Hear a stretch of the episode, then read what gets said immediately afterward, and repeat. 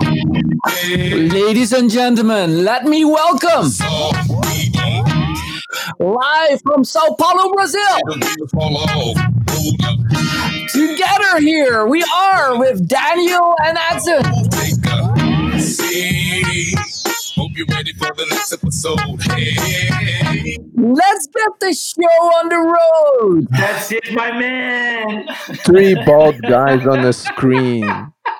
Exactly. We don't have enough white men in the business. I believe that we need to talk more about that. We need white men and white bald men in the business. This is yeah. this is the best entry you ever got. and, and it sets the bar for everybody now on. exactly. You, want to play this later on? You want to go ahead. You can use this on Twitter. You know, and you can tweet this out and say, like, I just want to let everybody know this is the way how we start the recordings moving forward. This is it. yeah. So next guest, pay attention this is it from now on. well, wait till you hear. I, I already have one. Yes, I lined it up. I got one for the close. So we're going to talk about that later on. Oh, cool. Super cool. So here we are, Mr. Jacco van der Kooij.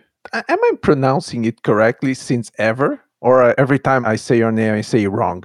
I have to say, to be honest, I don't re- like truly and honestly, I don't hear a difference.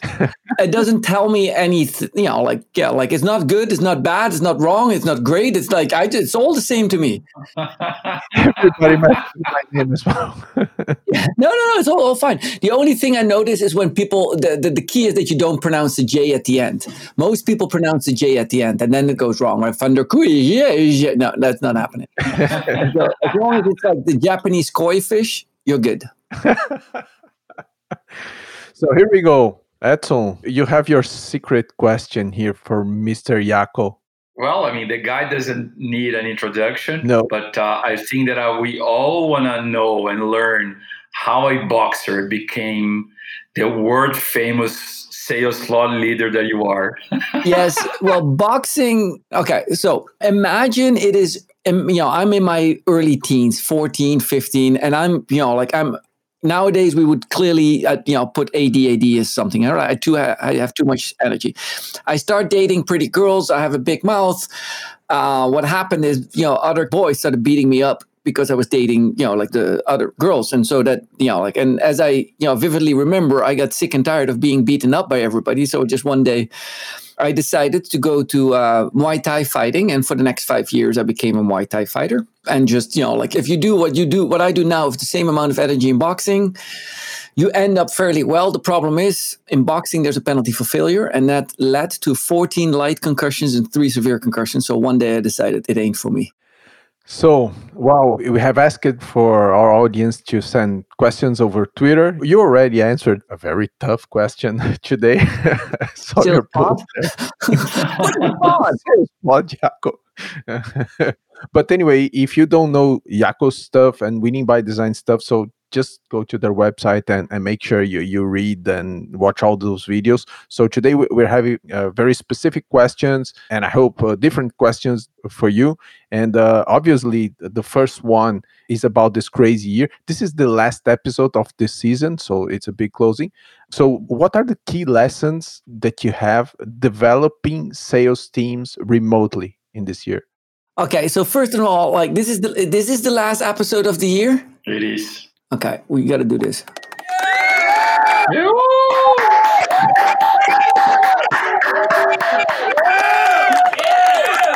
I'm done with this year. I'm over with. Like, let's put it behind us, okay? Everybody, if you made it to the end, great. Welcome. So what was your question? Did I? uh, so, question is lessons developing sales teams remotely.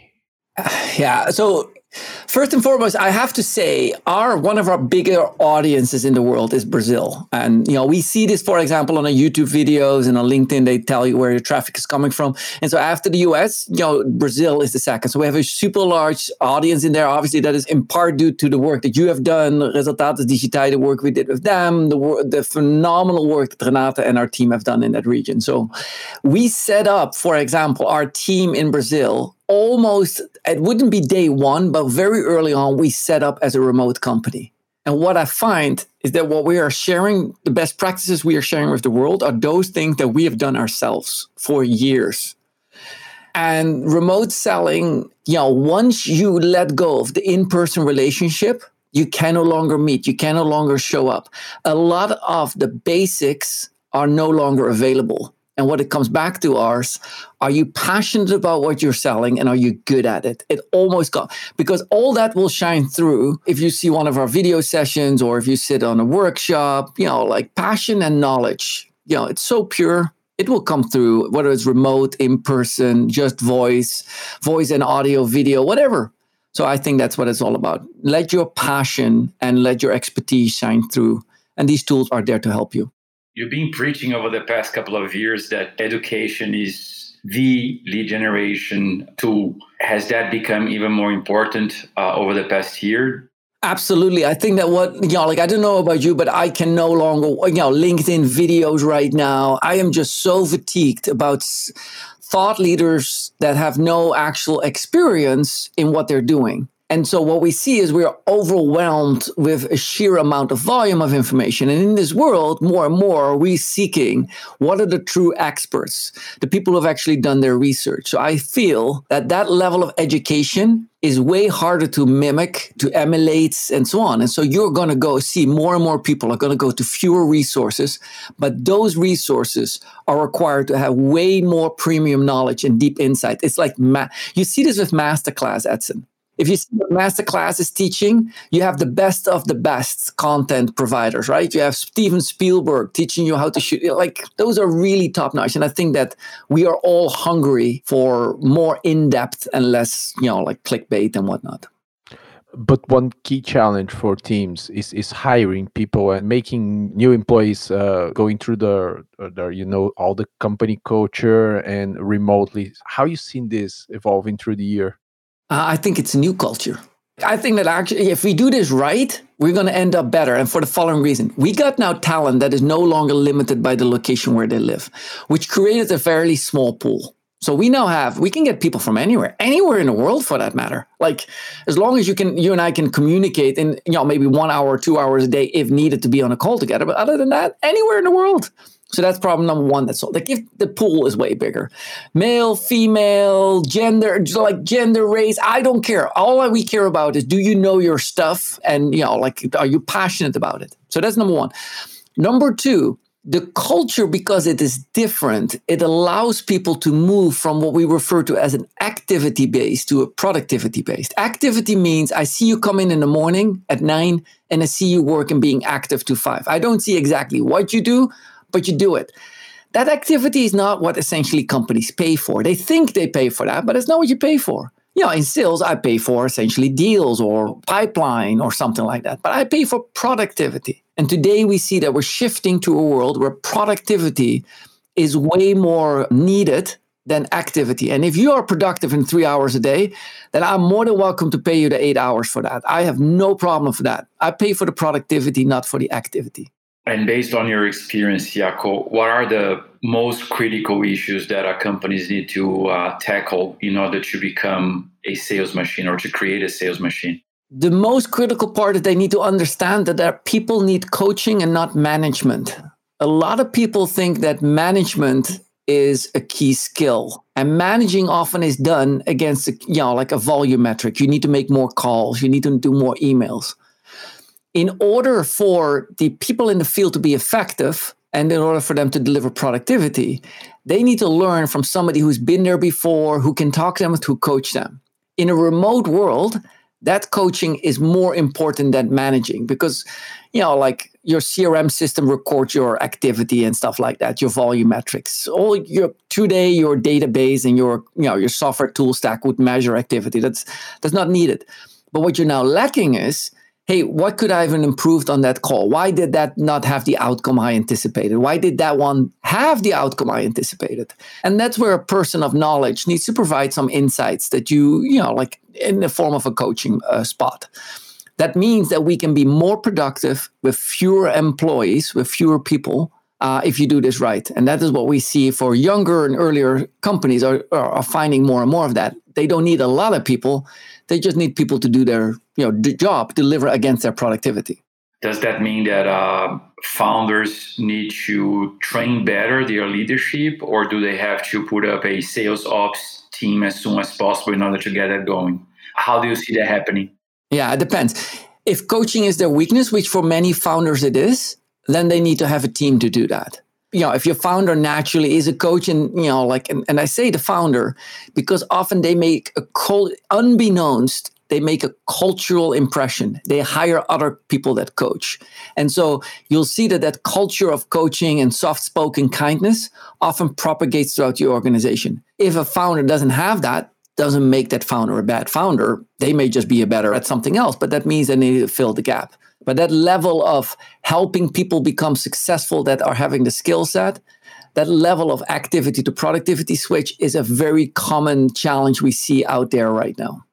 Interesting. And when you look at productivity levels across the different regions that uh, you were exposed to, how do you compare Brazil with uh, with the top tier performers? It depends on the time of year. really? I was not expecting for that answer, but that's okay. no, you know, like I feel like there's times in the year that you know, like that Brazil catches up to the lack of productivity, and obviously Carnival is a you know, like you take a long time to ramp up to Carnival. You are you know you end pretty abruptly after Carnival, so it's four or five days later it's done. But that you know, like that time frame, you lose a lot of productivity in January and February you know, if you think of the US, we have uh, Thanksgiving. It's four days. It's not like six weeks or something like that, right? Because in Brazil, I know that Carnival is only a few days, but uh, folks start already like right after New Year's. It's when, you know, like everybody goes like, well, let's do that after Carnival. Like, dude, you're moving the meeting by eight weeks. That you don't see that in many other places in the world. The only place where you see that is in the Netherlands, where people go on vacation for four to six weeks during summer right? But uh, on top of that, Brazil, you know, like, so there's where that gap in productivity exists, which takes about for two months of the year, that productivity is not as responsive. Other than that, your cost infrastructure is very, um, in a world that is remote, Brazilian companies should leverage their low cost infrastructure so you should, you know, like more and more companies from Brazil should be able to deliver highly competitive priced products in the world because what historically has been your disadvantage, which is your currency and exchange, can now be used as an advantage because your engineers are as good as any other engineers, your product managers are as good as any other product manager. So you can create products like we see with our Resultados Digitais and others. You can create products and services that are ready for the world. They're only at developed at a fraction of the cost compared to the Bay Area. That's interesting. And now Carnival has been canceled. Remember that. there are no excuses next year. Has Carnival been canceled? Yeah. Okay, I have an alternative for that. Okay, are you ready for the alternative? Yes. Sure. Let's do it California style. Bring in. Oh. Remember, currency exchange so high these days. so does that mean that we should not fund a company in December? no, yeah, I, maybe the rest of the world. Maybe why do we do this? Maybe the rest of the world should adopt Carnival. How about that? That's all be because yo, I certainly love that. So that would be in the Netherlands. We have Carnival too. I don't know if you know that, but we have. We're pretty like probably after Brazil a while behind Brazil, don't get me wrong. But we have a pretty strong uh, carnival culture in the south of the Netherlands that is renowned. It's like where half the country organizes the party for the other half of the country. We learn from you guys. not in soccer and not in carnival. Remember Dutch people invaded Brazil, so they took something out of here. or brought in. Whatever we took, we forgot to take the samba. We forgot to take the music and the food. And I'm still, I feel like we missed out on that one. We should have taken some of the music and the other cultural things. And Jacco, you serve both incumbents as well as insurgents, right? I mean, uh, startups, scale ups, and large companies. Are there differences in how different types of companies adopt uh, your sales methodology and how fast they get to market in terms of building a professional sales organization? Yeah, they almost always run through three problems. And we know this, we see this. And as you see me do it, Edson, is like I feel like we often can diagnose a client's challenge pretty accurate within 30 to 60 minutes or something like that.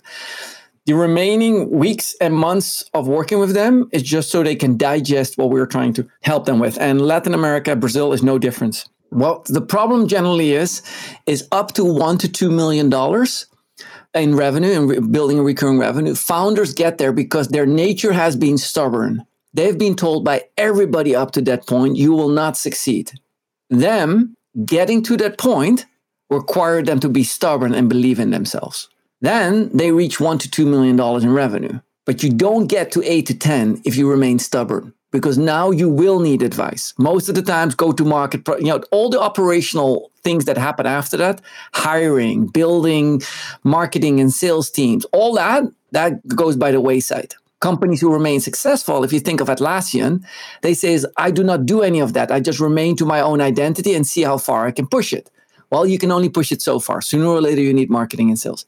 But most companies, most founders start to fail right at three, four million dollars. You know, all wheels are coming off, as they say. What they now need to do is they often need to bring on an operational counterpart, somebody who knows how to run operations, who takes all the beautiful ideas of the founder and deploy that. In our own company, we did this when Dominique Levin joined us, right? Like, you know, she took the company and made it a more oper- winning by design, more operational. Now, right at around $8 million, the following problem occurs. They have been very successful generally on one go-to market strategy. Let's say a sales spot with an SDR and AE. And so they get to that eight, nine, ten million dollars. But then they need to start diversifying in different go to market strategies. They may move up to the enterprise. They may move down to product led growth. Whatever they do, they're going to do something bigger. They need to diversify.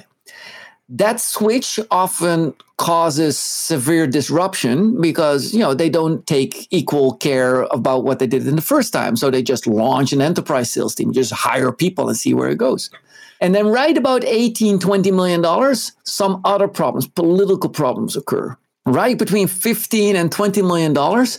The founder probably has hired a ceo and there are multiple voices of executive nature in the company right now and they start biting each other. So between 15 and 20 million dollars you see the stress in the organization. The way we find it out is when winning by design rolls in we see that the founder uses us to speak through us to the rest of the company. And we see that the newly hired CEO is speaking through us to the founder. So we sit there and people have issues with each other and we're like being batted from both sides and we're trying to let data speak, right? But this is a, a problem. Then right around 30 to 50 million dollars, it's all about process. Do you have proper processes and can you execute it? So those are like the different problems that companies go through and there's hardly any exception you know, like whether you're Slack, you went through this. Atlassian, going through this. Like all companies, even if they say publicly, oh, we don't have a Salesforce, I'm telling you, behind the scene, they're shopping for sales methodology, processes, because it one GTM strategy only takes you this far. And how applicable do you think all your methodology is to the different types of uh, GTMs, meaning product led growth versus inside sales, field sales, value added resellers? Is it all the same thing? Uh, well, the basics of sales is always the same thing, and that is people buy impact against the date. And I say this with a ride share, right? We have Uber. What do you have in Sao Paulo? Uber. Uber too. Okay. So Uber, I pay for two things: drop me at the right spot and at the right time. Right. Every customer everywhere in the world is buying that. They're buying impact at a certain time. I want to grow my revenue by this date. I want to have more predictable forecasts, uh, you know, by this time. But they're always buying impact against time. That is what everybody shares. What varies is the cost that you can afford to acquire a client to get that. Now, for example, if you sell a $2,000 solution, you can't spend $20,000 on acquiring a customer that's, that spends $2,000. So you need to learn how can I do this at $200? Yet, if you have selling a $2 million solution, you obviously have more room and you may be able to spend 100 to 200,000 dollars to acquiring that client. That is what is the difference. You always want to make sure that you match your cost of sale to the revenue that it's bringing in to the point that you make a profit. And how do you see that, you know, being built uh, through different uh, go-to-market strategies? Are there any differences in terms of how long does it take to put together a PLG team versus an inside sales team versus a field sales team? Differences in terms of implementing those strategies? Anything that deals with human beings will create a delay. and the more human beings are involved, in generally your productivity goes, you know, like down. And that is just because, you know, like not every human being is created equal and, and you know, like that, those differences. It's simple. And I explain that through, you know, for example, my own family life. When Maureen and I were 33 years together, when we grew up, it was just her and I. And the only time I had to spend attention on was her. And then you get a kid, right? Luke. Now I need to spend time on her, on Luke, and I need to spend the time, the three of us together. Then Nikki was born. Now I need to spend time with Nikki alone. I go horseback riding. We need to spend time as a family, having dinner. I need to spend time with Maureen, you're developing and continuing a great relationship with her. And I need to spend with Luke, go hiking or go, you know, like off roading or something like that the permutations of the amount of energy I spend are exploding with the amount of people. If you have 60 people, that is a radical different company than if you have four or five people.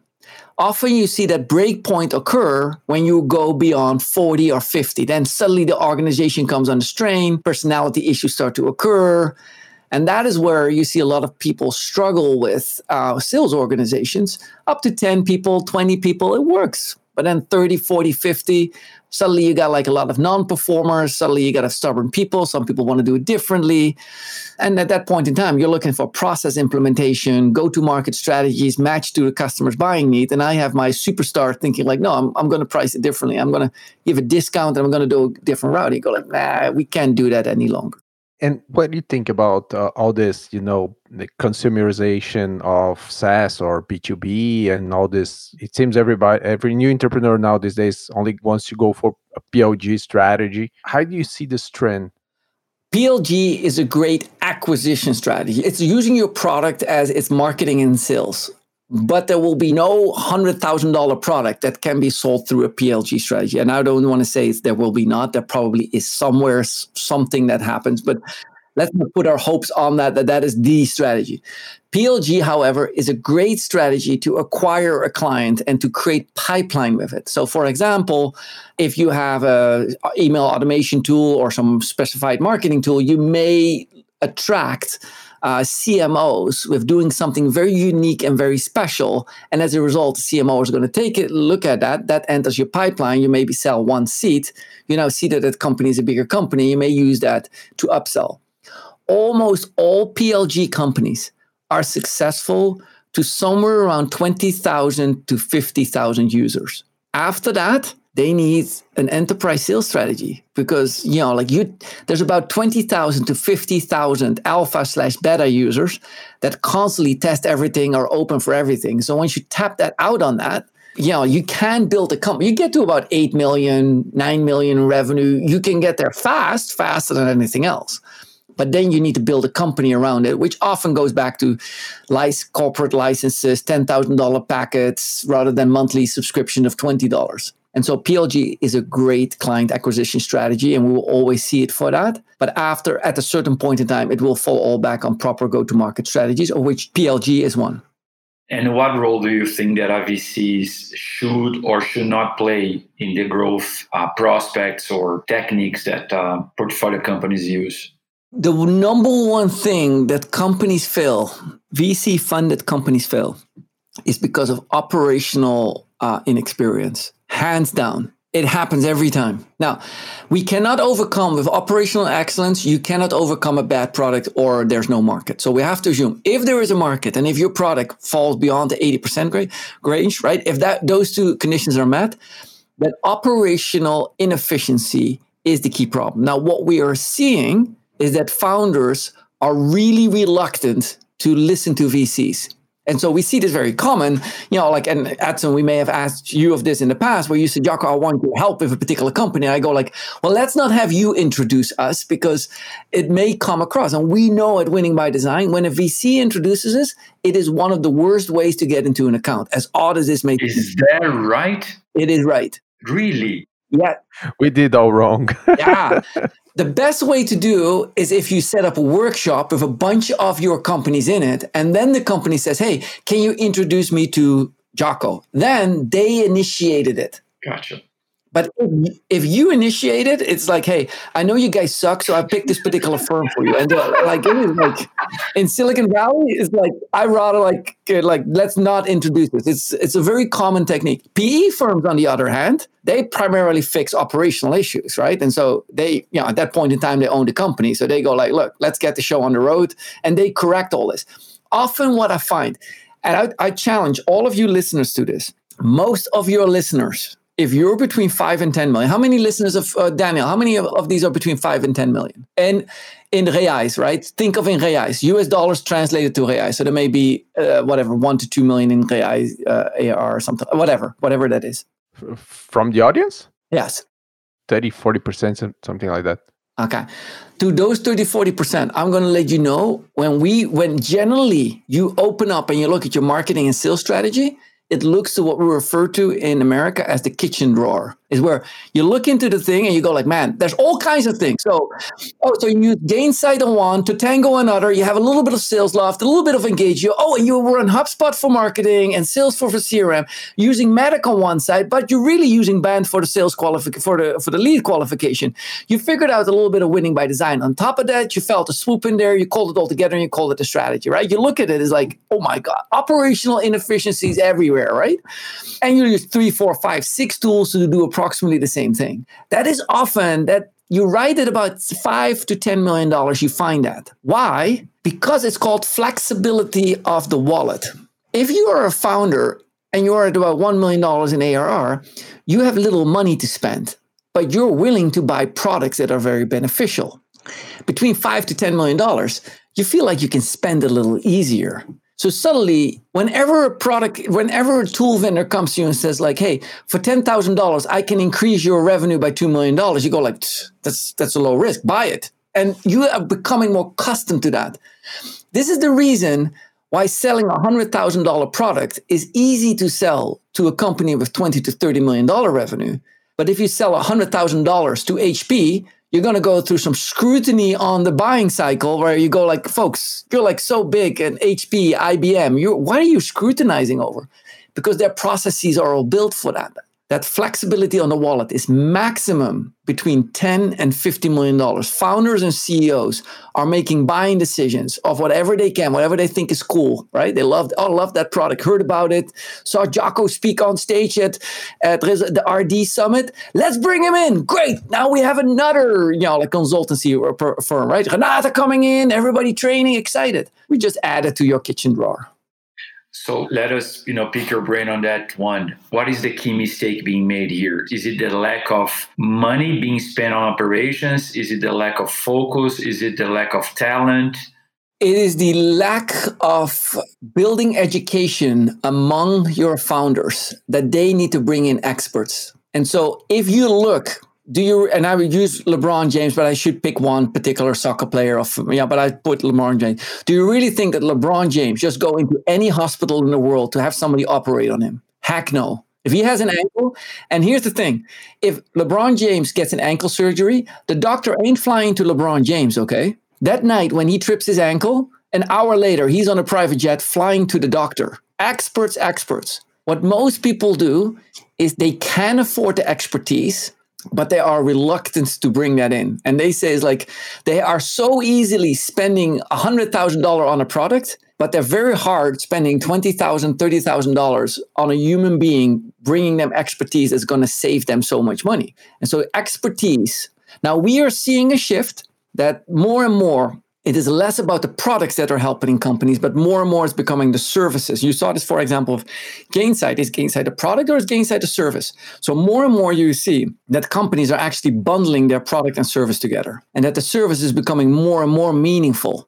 Interesting. And the talent is truly a COO, a sales ops VP. Is, is that the kind of talent we're talking about? That's what you know, you're bringing that level of expertise in. Now, many cases, you know, you need expertise only once for three to six months. You don't need expertise for like two, three years constantly. historically, we thought, and if I take the VP of sales, historically, we believed that the VP of sales needed to be an expert in building and hiring a sales team, an expert onboarder, an expert trainer, an expert coach, an expert tool builder, everything that the expert quota builder. And, you know, like this is what the VP of sales is meant to be you did everything. Well, everything is optimized nowadays. Just building quota can be an expert. You, know, you don't need the VP of sales to do that. What you really want your VP of sales to focus on is motivate the team, keep them excited, and keep the pipeline building and converting. That is the common role of the VP of sales. I don't need the VP of sales to build sales processes and playbooks. That's not his or her role. Like there are companies who do a way better job at a way lower cost at that. At the moment in time that you're going to get a VP of sales who love building a playbook, like that is the thing that only needs to happen once. Yeah, of course that VP of sales are going to be changed out 12 to 18 months later. Yeah, you know, like thank you for the sales playbook. We'll move on. Flat to the face. Cool stuff, man. So here we go to the ping pong. What do you mean here we go? I've been going the whole time. Was this it? Are we? We're, we're just getting started. Yeah. And now is the quick fire, and I have a very special question for you. Jacco, chicken or pasta? Pasta every time. I know, like so here we go. What are you reading, man? I'm reading, you know, like um, number one, I don't read a lot. And I read all these books about people and reading is important. I disagree. I totally don't think that reading is important. Okay, I'm like, I'm like, okay, here's the reason why I don't think reading is important. Is anybody familiar with the concept of writing a book? Now, when I wrote a book, I wanted to get it published. In this case, it was Wiley. Any book publisher does not want you to publish a book that has multiple IDs in them. How many IDs do you folks think can be in a book? If you read a book, think of all the books. How many IDs are in there? One only. One only. That's why Daniel hates reading business books. I always listen to that. I, I learned from Tiago. Yeah, essentially, they are built. That book is going to give you one ID and it's going to stretch it out. And I can tell you a minimum of 144 pages, a maximum of 250 pages, font size, pictures, everything. It's all, it's a business model that's outdated. So you sit there in that book, and after two chapters, you go like, okay, I got the ID. Like, okay, what next? And you go like chapter three. And then, you know, Johnny went to town and did this, and Mary figured, I already figured it out in chapter one and two. Like, what is this book? And then you, you feel like I don't know about you, but like my, you know, I've been raised. If you start something, you got to finish it. You know, like you put food on your plate. The only thing that my mom punished you for is not finishing the plate. Right? You got to finish what you put on the plate. So you want to finish that book. It took me a long mental, you know, break to say like, hey, let it go. If you don't like the book any longer, that's one. Number two, as soon as I read a book, let me ask you, where does the person in the book, where do they get the info from? From a source yeah, in sales, let's say I read a book about sales. Where do people in sales generally get their info from? From their own experience. From their peers? From the peers. If you talk about sales and working with customers, where should you get the info from? Your customers. Your customers. I speak to people like you and customers. I just came out of a classroom with 30 customers in it. I speak to customers all day long. Why do I need to listen to somebody else who wrote an interpretation on what they saw happening in the field? Well, I see it right there myself. Like, I don't need that information. You're clogging my mind. And then they're telling me you need to think about it differently. I go like, these folks don't like negotiation. They don't like being sold. They just want to learn from you. Like, I, so I see there and I see this mismatch. So I learn that from books. Now, obviously, there are books written by top expert, Nobel Prize level, right? If I want to learn a book about presentation, of course I'm going to go to Nancy Duarte, right? Of, if, you know, like there's specific techniques. But those are like one or two people in the world. Right now, everybody, their grandmother, their grandchildren, unborn children are writing books and publishing them right now. And I go like, it's just like too much content. Like, I just want an expert opinion on this. I only want to talk to the expert on this. And there's few books that we need nowadays to bring that out. But the book that I am reading is a book by Scott Page. Is the model thinker. And you know, like it is very much on how do you model expertise in a way that it can be used throughout. And for those of you who've seen that currently, we have launched this on our YouTube channel. The first four or five models are up there where we are modeling every one of our expertise sets in the public domain, let people enjoy it, including I know for sure we do. We have enabled Portuguese subtitling, but we also are working on Portuguese dubbing for the other ways of consuming that data. The Model Thinker by Scott E. Page. Cool. Who influenced you? Um, again, I hate, you know, not hate, hate is a strong word. Like, I can see myself. Oh, I want to thank my my coach from 14 years old. The, the fact that you brought, oh, you know, I can see it already. Like we all want to thank that one person in our lives that made us there, right? You know, like oh, okay, I I don't know about that. I believe I can learn something from the Uber I said today. I can learn something while walking across the street talking to my neighbor. I believe what I'm ultimately learning is constantly from little things, not from these massive ideas that are changing my mindset, but the constant little learnings that I'm seeing, whether I read a blog post or a tweet or something like that. I'm way more a believer of small little lessons that are aggregating, you know, over life and, and make you the person who you are. Obviously, there's always your your parents may have, or if, if you have no parents, your coach or somebody like that left an impression on you. But throughout your career, if I come to there's probably 50 to 100 people that gave some key element of it and could be like thousands too. I do not know but it's not one single person. I think everyone be open to it. I met emilia dianzica. I met her sitting on an airplane next to me right? Like like literally hey where are you going? Oh i'm going to rd me too. So uh, you meet people like that and you know you learn from that. And so i over the years i think that you know like good knowledge is everywhere around you uh, but probably not coming at you, you know, in one person doing it all or a few people doing it all. Where do you get your daily dose of information? Oh my gosh, my daily dose of information comes from the SaaS Center of Knowledge where I get it. I recommend everybody to go to. Go to Winning by Design. BS! like, what the hell? You know where I get my best information from? Right after I wake up for about 30 minutes and right before I go to sleep, about 30 minutes, I lay there and I can think about something. Now, if my wife is watching TV, which we do sometimes in bed, I put eye patches on. If my son is making noise in the room because he's gaming, I have earbuds in. So sometimes I lay there with eye patches on and earbuds in in bed.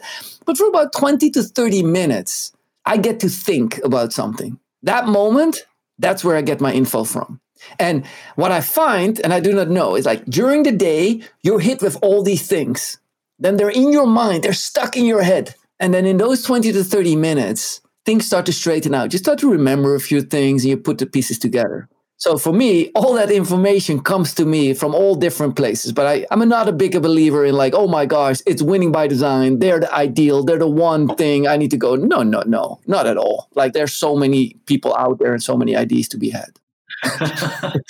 a work tool. Yes. A gadget or something. What? I, you know, like I use Superhuman a bit, but I like it as an email tool. In the end, what I love and you know, like the tool that I, you know, I enjoy most working with is called a Stream Deck. It's a piece of hardware. It's a USB device that you connect to either your Mac or to your PC. It gives you push buttons. So I push on something. Anytime I want to do something, I can push on that. So I get a push and I get music. I can push and I turn the lights out. So what I like of it is I can push and bounce out of a Zoom without trying to figure out where the leave meeting and so for me, like the, like this, like I you it is they're so gratifying to be done with a meeting and press a button like see ya and then you mm-hmm. press the button and you're out of there. So Stream Deck, you have it in. I'm looking at it. I have a 15 button operation. You have others. You can do it on your phone too. But there's I I love that tactile feedback that I get like ding, and then you can program songs underneath it. You can run different camera angles on your Zoom. You can do everything what you want with it. It's just controlling your computer with a USB device. Cool. Well, Jacco, last question. Uh, you probably have a mantra, you have a, a sentence or something that uh, you're always, you know, giving to other people, shouting aloud and, you know, repeating every time. So, what's your mantra?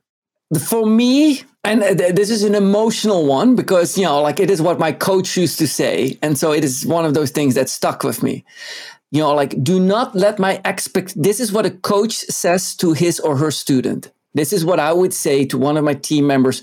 You cannot say it to everyone, but you, when you say what I say to the person that it means something to, you are unleashing a force of nature. When this was said to me as a as an athlete, you know, like three years later, I represented the Netherlands at the World Championships just because of this sentence. Okay, when you know, like whenever this sentence is said, you literally set me on fire. Now you want to know what that sentence is, don't you? Okay, let me see if I got something uh, for that. I need some music for that. Okay, that particular sentence is a very, you know, like it, it has a little bit of an uh, oomph to it. It's very basic. Do not let my expectation of you exceed the expectation you have of yourself. When you say this to the right person, of which you have high expectations, they're going to go like, wait, what? Do not let my expectation of you exceed the expectations you have of yourself. Now, people who are hearing this, they can see that, you know, like you cannot see me, but both Daniel and Edson see my teary eyed, passionate, you know, like Brazil face, right?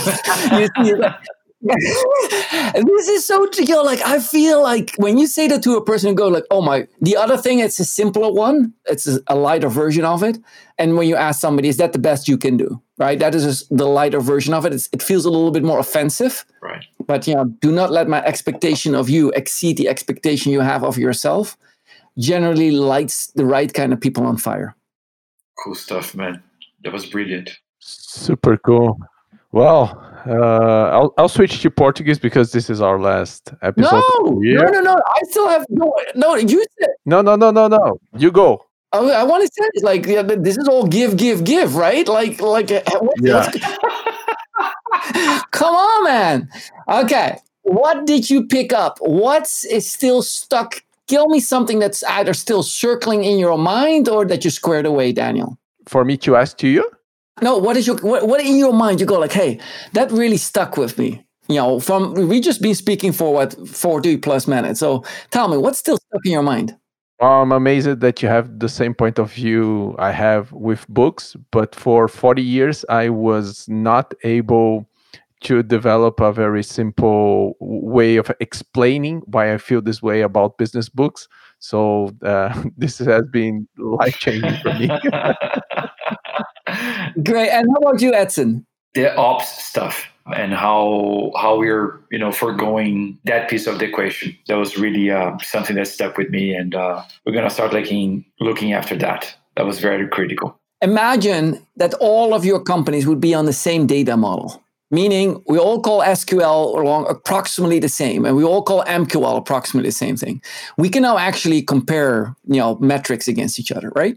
Right. So now imagine that we all put them on similar go-to-market plans. Hey, we're going to call what SDR AE, blah blah blah, pod structure, as you and I spoke about. Imagine that we just standardize a few of these things. Exceptions, perfectly fine. We can always talk about exceptions.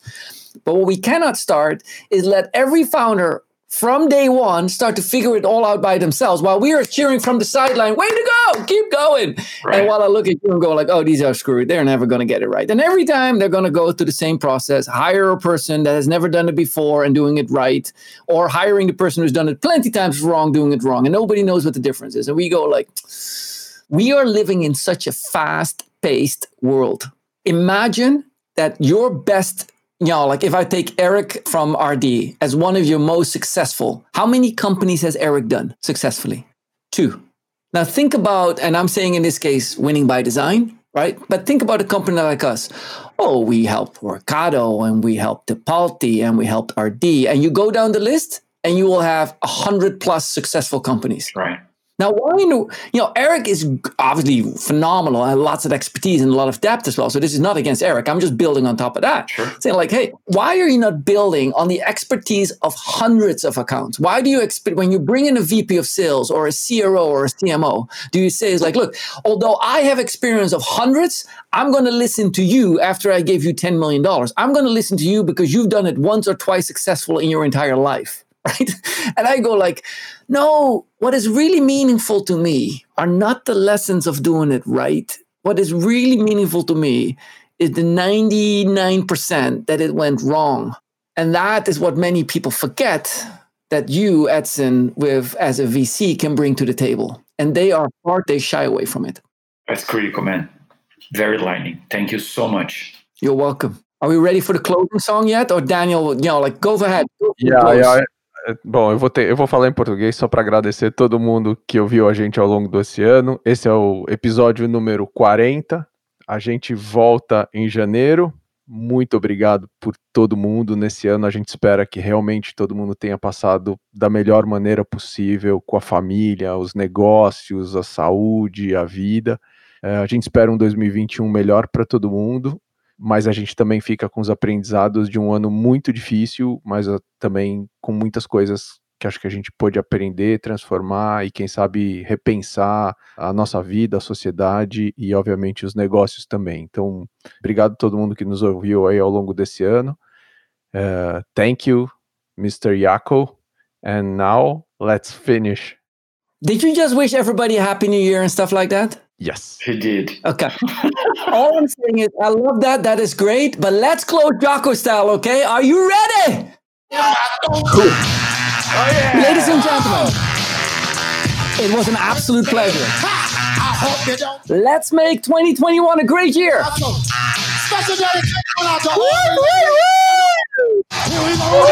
Here we go now. Here we go now. Come on. Here we go now. Here we go now. Here we go. Here we go. Cool, right? Super cool. See you next year.